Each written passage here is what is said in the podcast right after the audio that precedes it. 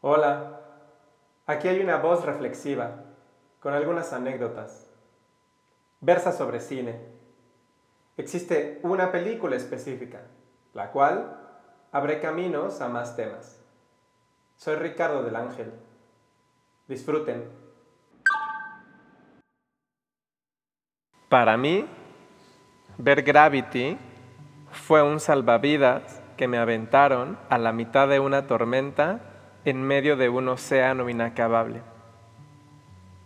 En palabras de Alejandro González Iñárritu, si el cine es ilusión y desde su nacimiento está ligado a la magia, la experiencia visual y sensorial que lograron Alfonso y Emanuel Lubezki, el chivo, en los primeros 30 minutos de Gravity, equivalen a esa primera imagen del tren de los hermanos Lumière que tanto impactó e hizo saltar a la primera audiencia del cine.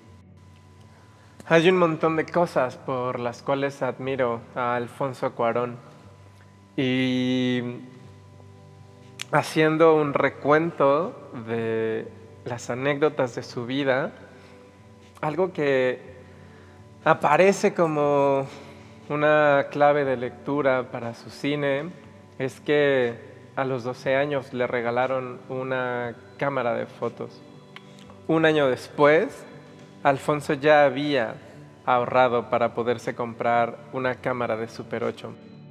Los protagonistas de estos primeros cortometrajes caseros eran sus hermanos y Liboria, su nana. En dado momento, Alfonso Cuarón es testigo de la narración televisiva que se hace sobre la llegada de Neil Armstrong a la Luna. En ese instante surge una suerte de deseo que es el de convertirse en astronauta. Ante las pocas o nulas posibilidades de llevar eso a cabo, Alfonso le cuenta a su familia que quería ser cineasta y entonces entrar a la escuela de cine de la UNAM. Su madre, una química, Cristina Orozco, le sugiere eh, mejor tener un título universitario. En esos tiempos, Alfonso Cuarón vivía en una casa en Coyoacán junto con otras 10 personas. El escritor Aurelio Aciaín le había dejado su lugar. Este se iba a vivir a Madrid. Y entonces em, le dejó un espacio que él había acondicionado en la sala.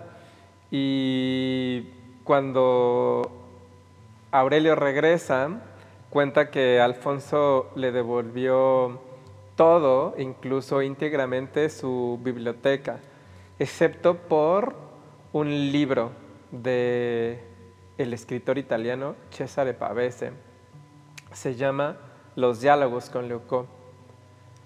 Aurelio, antes de partir a Madrid, le presentó a Alfonso a una chica, a Mariana Elizondo, la hija del escritor Salvador.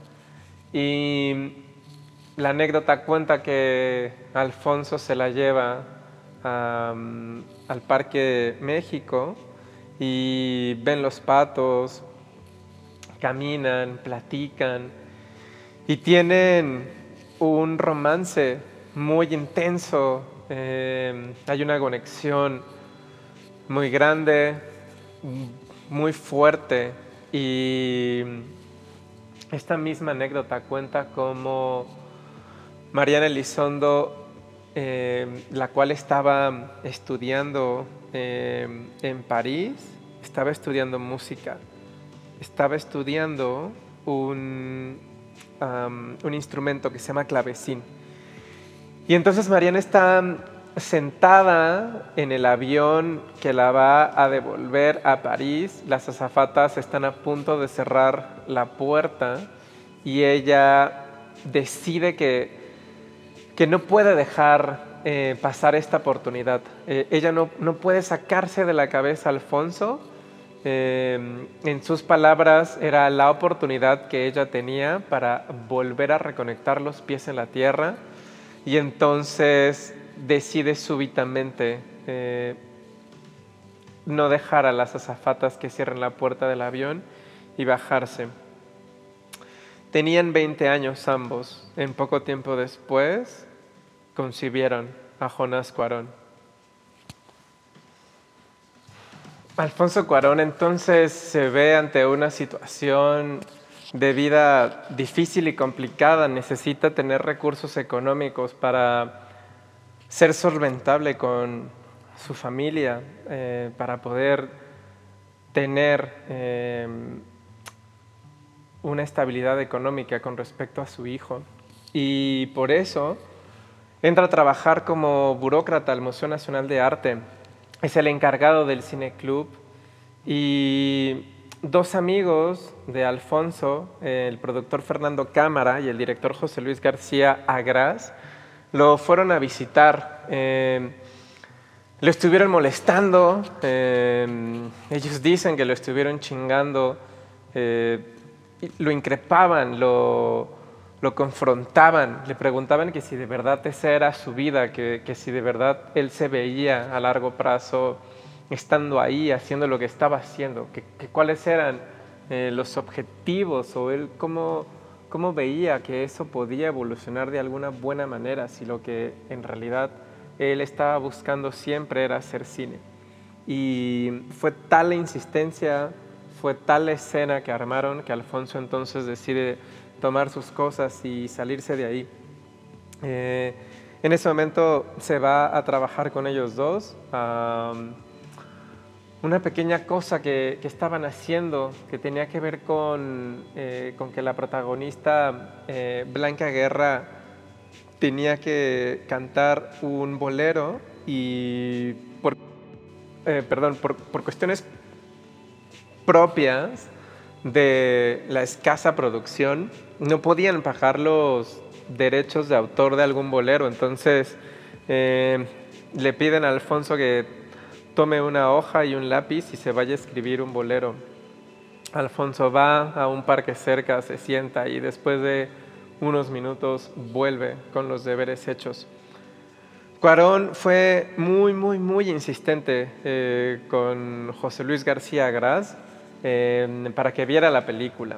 Eh, José les recuerda eh, también con, con, esta cosa como, como de comedia, pero muy sintomática de cómo Alfonso fue súper terco para que viera su película y entonces la ve y era una película sobre unas tortugas. Era una vida literalmente de tortugas que estaba siendo filmada. Y ojo, no era un documental. Eh, José Luis García Gras em, se enoja y también lo vuelve a increpar y, le pregunta textualmente, ¿qué es esto, mamón? ¿Cine alemán? ¿Qué te crees? ¿Un poeta? Necesitas un librito para que te expliquen cómo entender esto. Y todas estas cosas em, que ahora eh, estamos uniendo dan cuenta de, no solo la vida que ha llevado Alfonso y todos estos caminos que ha recorrido, sino que se van mimetizando un poco, no solo en la genealogía de sus películas, sino otra vez como claves de lectura para poder acercarse al cine de Alfonso Cuarón.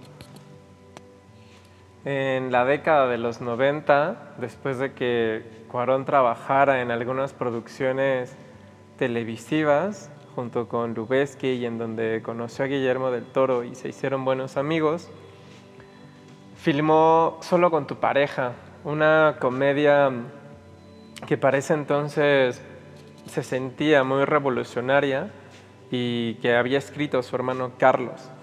La película se hizo con muchos de los ahorros de Alfonso Cuarón, pidió dinero prestado a sus amigos para poder financiar el proyecto y entonces el Estado mexicano únicamente tenía un porcentaje mínimo en la película, algo que no era para nada común y la película estuvo seleccionada en el Festival Internacional de Cine de Toronto. Em, la compañía Miramax estuvo muy interesada en adquirir los derechos de exhibición. En ese momento todo parecía eh, viento en popa, pero por alguna u otra razón Miramax se echa para atrás y el gobierno mexicano no estaba del todo contento con la actitud de Alfonso. Alfonso siempre les dejó claro que ellos eran socios minoritarios del proyecto y que la película se iba a manejar en todos los aspectos de la comercialización em, bajo sus términos. Eh, debido a esto, hubieron eh, disgustos, hubieron pleitos y la película em, retrasó el estreno durante un año. Eh, Alfonso, de alguna u otra manera, iba a quemar, iba a quemar sus naves porque en, el regreso que, tenía de, Toronto para México, eh, tenían una escala en Los Ángeles, él y su hermano, y Alfonso nunca tomó el vuelo de regreso a México. Eh, se empezó a quedar en casa de, amigos, allá en Los Ángeles, empezó a vivir en moteles y empezaba a ahorrar eh, cada centavo, cada dólar que, podía tener. La relación con Mariana Elizondo ya se había terminado, pero él obviamente tenía la misma responsabilidad para con su hijo. Y entonces eh, el mismo Alfonso cuenta que su carrera como cineasta más que obedecer a una cuestión artística o meramente estética, siempre ha sido algo de, supervivencia. En este sentido, un poco en broma, un poco en serio, él siempre se ha considerado como una espalda mojada de lujo. En 1993 había una, una suerte de de, serie de proyecto en Estados Unidos que se llamaba Fallen Angels y Sidney Pollack era quien estaba a cargo de esto. Fue él quien contrató a Alfonso Cuarón. Em, Fallen, Angels em, ya tenía como cierta reputación, por lo que había varios directores interesantes e importantes que estaban arriba del barco en palabras de Sidney Pollack, em, acerca de Alfonso, eh, es lo siguiente. Lo contratamos porque pensamos que podía hacer que lograra lo mismo por menos dinero. Y en palabras de Alfonso Cuarón, recuerdo mi primer proyecto, un corto de Showtime. Llegué con muchas inseguridades y además entumecido. Yo era además el único director desconocido de la serie. Los otros eran Soderbergh, Jonathan Kaplan, Phil Joaunu, incluso Tom Cruise y Tom Hanks dirigieron un episodio. Si el proyecto de Tom Hanks necesitaba más días, a mí me los quitaban. Era sentirse ninguneado. Agradezco mucho a Alan Rickman y Laura Dern, los actores que me vieron paralizado y me ayudaron. Cuarón estaba muy inseguro y, tenía muchos miedos, había muchas cosas que no lo estaban dejando fluir en el set, que no lo estaban dejando fluir en el proceso creativo y en cuanto a ideas se refieren. Él no podía expresarse en inglés, hablaba con una voz bajita, no encontraba las palabras, todo era muy entrecortado y el primer día de filmación todo fue un caos. Em, se retrasó muchísimo el plan de rodaje por todas estas cuestiones y en la noche eh, Cuarón cuenta que tenía muchas ganas de llorar eh, junto con, o más bien al, lado de, de Manuel Lubezki y de repente eh, llegan eh, Laura Dern y Alan Rickman.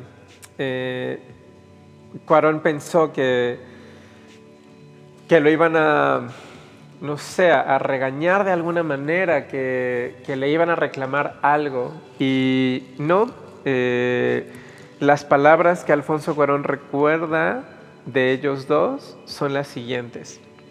Estamos aquí por ti, queremos que nos dirijas y vamos a hacer lo que tú digas. Eso fue el detonante que, que se le quedó grabado a Alfonso en aquella madrugada y entonces al día siguiente cuando llega al set le pide a su asistente de producción que reinicien todo de nueva cuenta, eh, no importando eh, lo, que ya se había, entre comillas, usado del presupuesto o, entre comillas, perdido. Y el director, el asistente director no, no quería, Alfonso fue súper insistente y lo logró y en ese segundo día de rodaje no solo pudieron cubrir todo aquello que ya se había filmado previamente en el día anterior, sino que pudieron avanzar lo que también tenían previsto para ese mismo día. Eh, al final, el episodio de Cuarón, que se llama Murder Obliquely, ganó un premio de la Cable ACE a la mejor dirección, lo cual fue un gran impulso para la carrera de Alfonso Cuarón. Pues no es que tuviera una vida del todo cómoda o plácida en Los Ángeles, eh, pero no, no le gustaba eh, toda esta parafernalia o, la cuestión eh, que está tras bambalinas de todo lo que significa la industria y el show business de Hollywood. Y entonces decide mudarse a Nueva York, empieza a leer guiones y de repente eh, le llega la oportunidad de hacer una película. En dado momento llega a sus manos el guion de la princesita y consigue que le dieran el proyecto a él para dirigirlo. Algo sumamente espectacular de la película es que está filmada desde el punto de vista de la niña, literalmente está filmada desde el punto de vista de la protagonista. Entonces, em, midieron cuál era la distancia del suelo hasta los ojos em, de la niña y todos esos momentos en donde justamente estamos emplazados en su punto de vista, la cámara está ahí casi todo el tiempo la cámara está a esa altura, a la altura de la, eh, de la protagonista. Después, en 1998, eh, tiene la oportunidad de hacer Grandes Esperanzas, eh, que está basada en el libro de, de Dickens. Y como, como, es una constante, según el propio Alfonso, otra vez necesitaba dinero y eso fue uno de los alicientes más importantes para subirse al proyecto, además de que obviamente le, seducía la idea de poder trabajar con Robert De Niro. Y él no cuenta que no, termina de, de, entender visualmente la película o narrativamente no tiene muy claro cuál va a ser todo el camino recorrido de inicio a fin. Y en una suerte de ignorancia, pero más que nada mezclada con soberbia, em, que tiene mucho que ver también con ah, ese momento de, de, la vida de uno mismo, cuando se deja impactar, cuando hay como metafóricamente muchas luces de alto poder que te deslumbran y entonces te dejan ciego de las cosas importantes. Em, Alfonso Cuarón un poco queda eh, subsumido en ello, pero por algo que, él necesitaba pasar como una experiencia y se deja influenciar por, por, todo esto, que bien le podemos llamar glamour, bien le podemos llamar el espectáculo, como en todas sus aristas, y él pensaba que en la sala de edición podía resolver todos aquellos huecos y todas aquellas lagunas que él no podía entender en el guion y que todavía no podía entender de este propio proyecto. Em, en el rodaje se hizo amigo de Robert De Niro, y, todas estas cosas em, que eran nuevas para, para Alfonso terminaron por jugarle en contra, terminaron por estallarle en las manos. Es una película que a él no le gusta en términos fílmicos, pero que le gusta muchísimo en términos de experiencia, porque es ahí en los fracasos donde uno más aprende. En este término de las cosas valiosas eh, como, como sabiduría de ese camino eh, fallido, antes del estreno de Grandes Esperanzas, ya estaba trabajando con Miramax en el guion de una película que iba a tener como protagonista Vigo Mortensen, iba a ser sobre un viaje. Eh, después del estreno de Grandes Esperanzas, que fue un fracaso en taquilla, Miramax decide echarse una vez para atrás en un proyecto de Alfonso. Y esto le afectó muchísimo. Entró en una depresión muy fuerte. Eh, no sabía qué hacer, eh, el dinero otra vez volvía a ser un factor importante en su vida y decidió tomar la mejor medicina que él mismo había descubierto años antes. Se encerró en su departamento en Nueva York, en la calle 11, en el oeste, y se llevó consigo sus películas favoritas y durante varios días lo único que hizo fue ver estas películas que tanto significan para él en, todos los, ámbitos, que, son una, una, pieza y un pilar fundamental para entender la vida. Eh, esta buena medicina llamada cine le hace efecto y cuando sale como de este letargo y de esta suerte de melancolía y depresión, le llama a su hermano Carlos y le dice que por favor lo vaya a visitar a Nueva York, que tienen que escribir una película. La película que escribirían sería Y tu mamá también. Después, en el 2004, Alfonso dirigiría Harry Potter y el prisionero de Azkaban cuando le ofrecieron la oportunidad de que él fuera el director, en una primera instancia se negó. Se lo platicó a su gran amigo Guillermo del Toro y Guillermo se molestó muchísimo, de verdad se enojó. Le, solo le hizo una pregunta, le preguntó si ya había leído los libros. Alfonso dijo que no, y entonces, en palabras de Guillermo, le dijo, eh, no seas mamón, no seas pedante, ve y lee los libros y después hablamos. Después de que Alfonso leyó los libros, em, decidió tomar el proyecto. Fue eh, un gran éxito la película eh, en todo el mundo. Y una de las anécdotas que para mí significan más en términos de lo que yo veo o me provoca no solo el cine de Alfonso Cuarón, sino su propia esencia, su propio ser, es que él cuenta que durante muchas veces ha tenido que estar en salas pequeñas de las aduanas en los aeropuertos, en la revisión de migración, y le revisan sus papeles, le revisan su equipaje, ven toda su documentación y entonces él cuenta que em, hasta, hasta esta película, hasta Harry Potter, em, le preguntaban siempre que a qué se dedicaba y cuando él decía que era director de cine, nadie le creía. Y después de El prisionero de Azkaban, lo que hacían em, estos agentes de la aduana y migración era googlearlo y se sorprendían y decían, pero si acabo de ver esta película con mi hijo, eh, no puedo creer que tú seas el director. Y entonces le daban luz verde para que pudiera transitar eh, ahora sí libremente.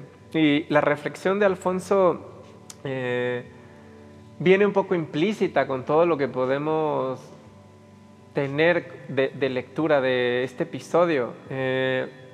no es que Alfonso Guarón tenga todos los estereotipos de, de ser de ser muy chaparrito, eh, de, ser gordito, de, tener como una suerte de caricaturización o de imagen estereotipada de un mexicano. Eh, Alfonso Cuarón ha vivido desde hace mucho tiempo en el extranjero, eh, se desenvuelve bien en los idiomas, eh, ha estado casado con, mujeres, con una mujer italiana, con una, em, con una mujer inglesa. Y ha sido em, jurado de, varios festivales de cine. Y entonces em, lo que Alfonso dice es que si a él le sucede eso, eh, uno puede hacer como la regla de tres y extrapolar lo que a todos los mexicanos que, necesitan viajar les puede ocurrir. Y esta reflexión me parece muy, muy importante. Ah, hablando un poco ahora de, de, temas estéticos y de lenguaje cinematográfico, Alfonso Cuarón tiene unos planos secuencia muy importantes. Eh, Así como empezaba este relato con los primeros 12 minutos y medio de Gravity, hay uno que en el 2007 con Los Niños del Hombre también está muy marcado en su carrera. Eh, y entonces también la anécdota es que cuando llega el momento en el rodaje de hacer este plano secuencia, los productores eh, están más que nerviosos, eh, enojados, porque no entienden cómo de repente eh, todo se detiene, todo se para, porque Alfonso está trazando esta puesta en escena, eh, es como una danza en donde cada quien tiene que estar en el lugar y en el momento adecuado, todos los movimientos tienen que estar perfectamente cronometreados para saber cuál es el, trazo escénico y, cuál va a ser el trazo de la cámara. Eh, hay explosiones, eh, hay muchísimos extras y entonces eh, mientras se sigue pagando la renta del equipo, la comida, el hospedaje, para, los, para los productores eh, no se está trabajando porque no ven que se están moviendo las cosas, pero lo que se está moviendo es el pensamiento y la planación, tanto de Alfonso eh, como de Lubeski. Para mí, Gravity sigue siendo mi película favorita. Me gustaría después hablar un poco más profundamente de, de todo lo que significa para mí, pero esta película que parece tan simple en términos de lo que ahí se nos cuenta, una mujer que está perdida en el espacio y que su objetivo dramático es regresar a casa, la cual tiene que sobrepasar muchos obstáculos que parecen únicamente físicos, a mí me parece una gran metáfora de la vida. Ningún terapeuta ha salvado a ningún paciente. La salvación es individual, pero hay que recordar siempre que hay algo de colectiva. Los seres humanos vivimos en una sociedad y somos con el otro. Lo espectacularmente visual de Gravity tiene una resonancia muy íntima con el hecho de que el personaje de Sandra Bullock parece ser que no tiene ningún anclaje a la vida en la tierra. No tiene una pareja, no nos cuenta de sus amigos, por la manera en la cual interactúa con sus colegas de trabajo, parece que es una persona reservada, solitaria, y que ha tenido una tragedia muy fuerte. Perdió a su hija pequeña. Y cuando la vida la lleva a la situación más extrema en donde tiene que pelear por subsistir y sobrevivir, solo es en ella que encuentra esas herramientas y ese mecanismo de salvación.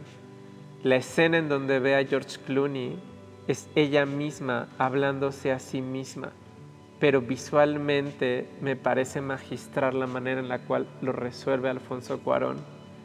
Es una ilusión.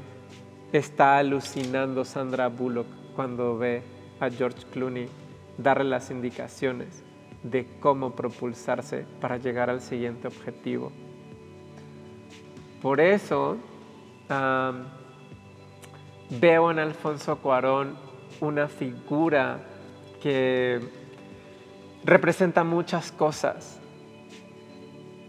y que si nosotros entendemos cuál ha sido su camino y su recorrido, cuando nos enfrentamos a sus películas y a sus imágenes, todo cobra mucho más sentido. A manera de cierre, eh, me gustaría resaltar dos cosas del proceso de rodaje de Roma. Cuarón recrea desde los fallos de su memoria todos los detalles de manera obsesivamente minuciosa en términos de espacio, en términos de texturas, en términos de fisionomía de sus personajes, en términos de todo aquello que a él le viene a la cabeza como recuerdos. Y entonces Cuarón intenta ser lo más fiel que puede a esos recuerdos. Y él adecua tres espacios para filmar la casa principal de Roma y necesita tener unos mosaicos de aquella época. Entonces tuvieron que buscar a un artesano que, supiera la técnica de hacer esos mosaicos con esos materiales de aquel entonces. De cierta forma, no era una réplica moderna de aquel mosaico, era un mosaico tal cual se hacía en ese entonces. Se le pregunta a Alfonso Cuarón que por qué tal atención al detalle para el espectador común y corriente es algo que claramente pasaría desapercibido. Y la respuesta de Alfonso Cuarón es sí, pero yo me daría cuenta. Algo que también me parece alucinantemente bello del proceso de Roma es que hay una escena donde hay granizo afuera de la casa. Entonces están haciendo las pruebas y revisa Alfonso en el monitor esa lluvia con granizo y empieza a platicar con el eh, director de efectos especiales. Y de repente parece un chiste, de repente parece comedia, de repente parece que se están peleando. Y la discusión era cómo estaban rebotando esos granizos de efectos especiales en el piso. Y no le convencía para nada Alfonso Cuarón. Y le intentaba explicar los diferentes tipos de lluvia en los diferentes eh, lugares del mundo. Y entonces se tenían que adecuar a cómo él recordaba esa lluvia y a cómo era ese granizo en la Ciudad de México. Cuarón dice que la vida le exigió hacer Roma, la vida le exigió hacer esa película. Cuarón dice que Roma fue un salvavidas que le aventaron a la mitad de una tormenta en medio de un océano inacabable.